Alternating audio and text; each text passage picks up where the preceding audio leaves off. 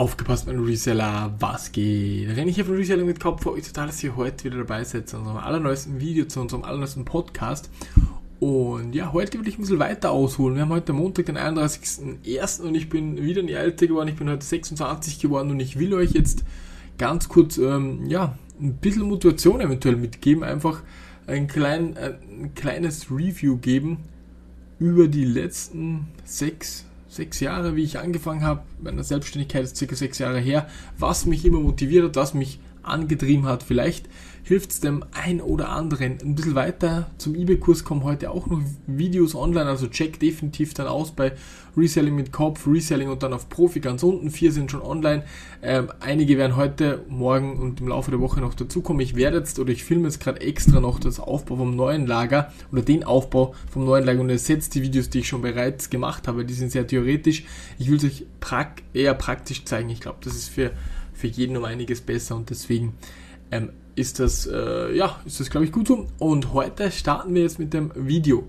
Grundsätzlich könnt ihr euch vorstellen, wie ging das Ganze bei mir los? Ich habe eine Schule gemacht, also eine, eine, höhere Schule, nachdem ich von der Hauptschule weggekommen bin. Ich will es euch einfach ein bisschen erzählen, vielleicht motiviert sich oder vielleicht zieht sich auch jemand wieder. Ich weiß nicht, wie viele Jüngere wir hier haben, aber auch, glaube ich, für die Älteren ist ein sehr, sehr spannendes Thema, was da so abgegangen ist, weil ich habe irgendwie äh, immer versucht, direkt äh, aus dem Hamsterrad, weiß nicht, ob man das so nennt, das ist ja auch so ein Wort, das jeder wirklich schon hernimmt, äh, rauszukommen, weil ich habe äh, eine höhere Schule, wie gesagt, angefangen, die fünf Jahre gegangen wäre. Nach drei oder dreieinhalb bin ich dann von der Schule abgegangen, nicht weil, weil ich schlechte Noten hatte, die Noten waren durchschnittlich. Ich hatte aber schon damals immer den Drang, mehr äh, zu machen. Also ich, ich dachte mir, was ich da lerne, äh, das bringt mir im, im echten Leben, wenn ich das so nennen darf, nicht recht viel.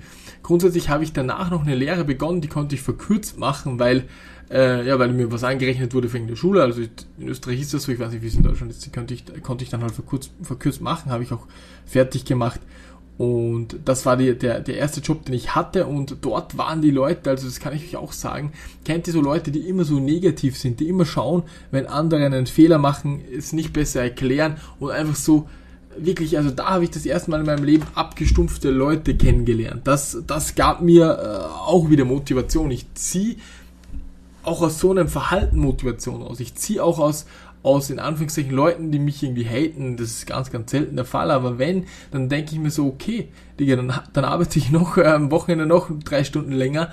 Ähm, einfach nur, das ist so eine indirekte Motivation. Ich weiß nicht, ob ihr das kennt. Und das ist heftig. Und damals schon habe ich auch mit denen natürlich immer ein bisschen geredet und die so, nee, das schafft keiner äh, und so weiter und so fort. Und äh, an dieser Firma bin ich diesen Sommer, Juni war's, also Juni 2021, bin ich vorbeigefahren gegen Mittag und damals schon sind die alle draußen gestanden, so geraucht. Das ist eine große Firma zwar, aber die Leute, äh, ja, wie gesagt, das hatte mit dem nichts zu tun, bin ich da vorbeigefahren. Äh, mit meinem Auto, die meisten wissen, was ich, was ich für ein Auto habe und die Blicke, die sind einfach, die, das war so Gold wert, das war so eine, ich bin nicht irgendwie äh, extra dort vorbeigefahren, es war so, dass eine Umleitung war, die Bundesstraße war gesperrt und man musste über eine Ortschaft ausweichen, wo halt genau die Firma war und dann musste man halt dort vorbeifahren. Und ich kam genau zur Mittagszeit dort vorbei und alle sind halt draußen gestanden, noch die gleichen Leute, noch der gleiche Job, noch immer das gleiche.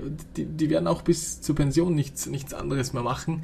Sind dort gestanden, die mich, die damals zu mir gesagt haben, hey, du wirst es nie schaffen, du wirst äh, nie gutes Geld verdienen, sei froh, was du hier hast mit deinen 1500 Euro oder so. Und jetzt, äh, es, es soll es nicht irgendwie angeblich klingen, aber jetzt fahre ich ein Auto, das so viel kostet wie der vierfache Jahreslohn von denen. Also, also da, das ist, mir geht's da nicht ums Angeben oder so, aber diese Leute wollten mich immer klein machen oder haben es auch gemacht. Ich bin dann auch gegangen nach einer Weile, also sehr, sehr bald sogar.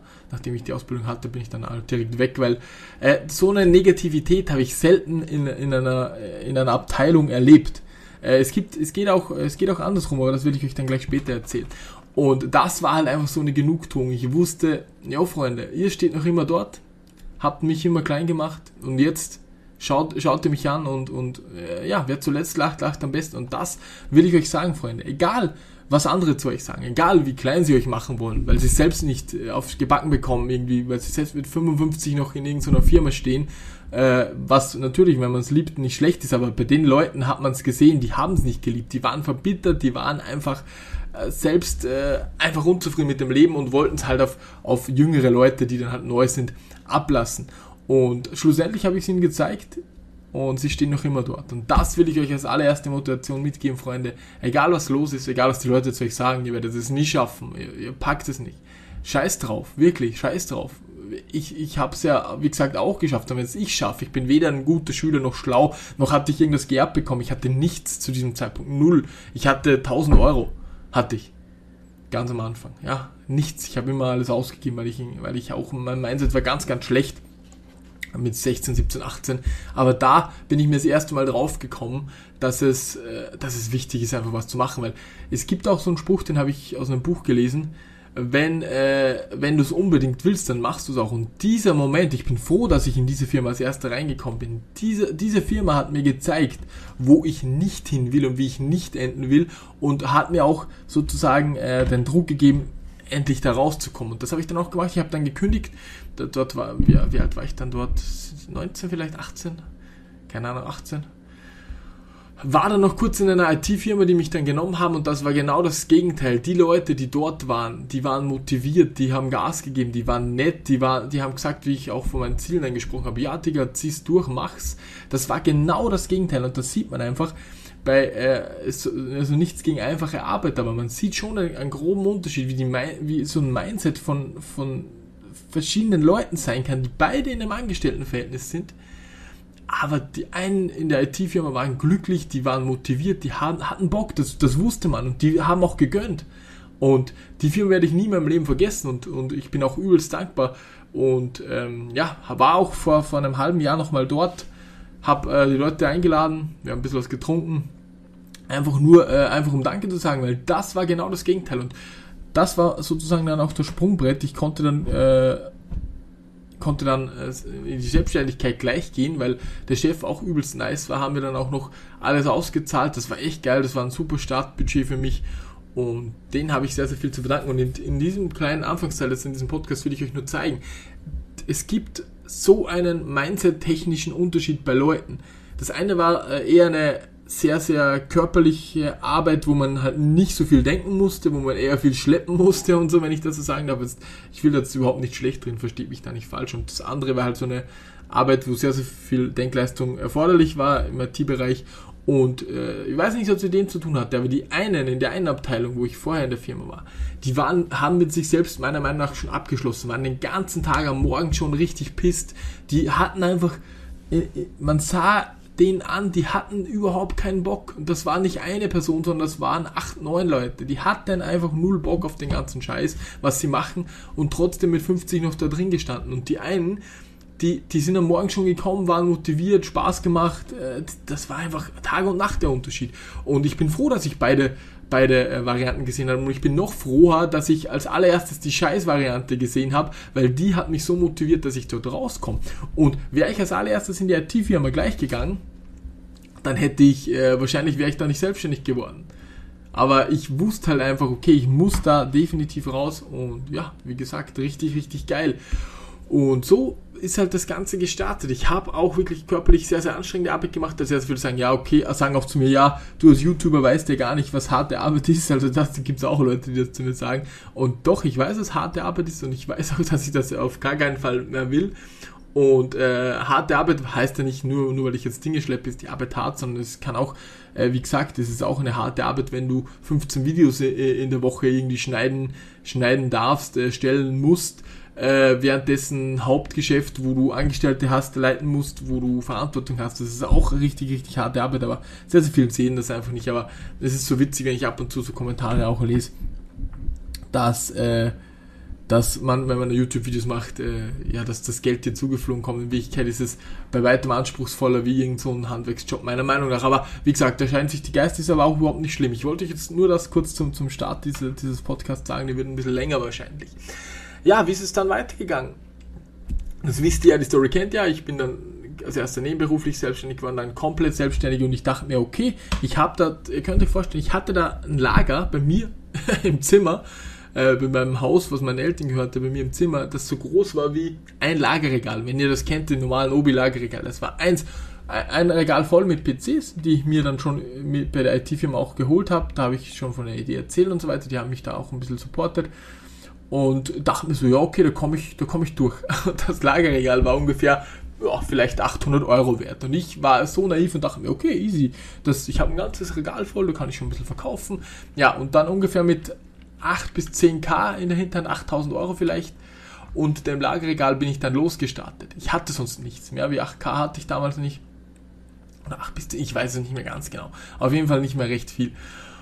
Oder nicht recht viel, nicht, nicht mehr recht viel, sondern nicht recht viel. Also 8 bis 10k, glaube ich, so ungefähr waren es. Ähm, habe ich dann gestartet. Und ähm, ja, es war halt so richtig naiv. Mit den 8K hatte ich die Fixkosten für nicht mal ein Jahr gedeckt. Äh, weder die Gründungskosten noch vielleicht Computer, den ich brauche und so weiter und so fort. Es ging dann auch relativ schleppend los und ich konnte mich dann trotzdem irgendwie über was halten. Ich kannte dann eine Firma, hatte da Kontakte dann auf einmal, wo wir halt, wo ich halt immer ein paar Rechner bekommen habe. Und so ging das Ganze halt immer weiter. Also die ersten Jahre waren sehr, sehr heftig. Auch privat gesehen habe ich euch ja schon mal erklärt, auf das will ich jetzt nicht mehr näher eingehen. Und habe trotzdem gelernt, also ich kann euch eins sagen, Freunde. Ähm, es wird so sein, wenn ihr euch komplett selbstständig macht, dass ihr Angst habt. Ihr habt massive Angst. Ihr, ihr denkt euch in eurem Kopf, ah, wann das passiert oder was ist, wenn ich jetzt da keine Aufträge mehr bekomme und wie, wie, wie wird es dann weitergehen? Wie kann ich mein Essen, meine Miete zahlen? Wie kann ich vielleicht für meine Familie sorgen und so weiter? Und das, ich hatte damals halt nur in Anführungszeichen eine Freundin und hatte trotzdem auch schon Verbindlichkeiten. Das war halt einfach so. Also Auto musste ich bezahlen, die Versicherung, äh, bei der Wohnung ein bisschen was zahlen. Und ja, es war nicht so, dass ich halt einfach gar nichts hatte. So, so war es halt nicht. Und auch für, für den Kosten wie Safdesk und so weiter. Ich hatte dann schon so, weiß ich nicht, 600 bis 800 Euro Fixkosten im Monat für Essen und so weiter, Miete und, und so weiter und so fort. 800 Euro kann man sagen.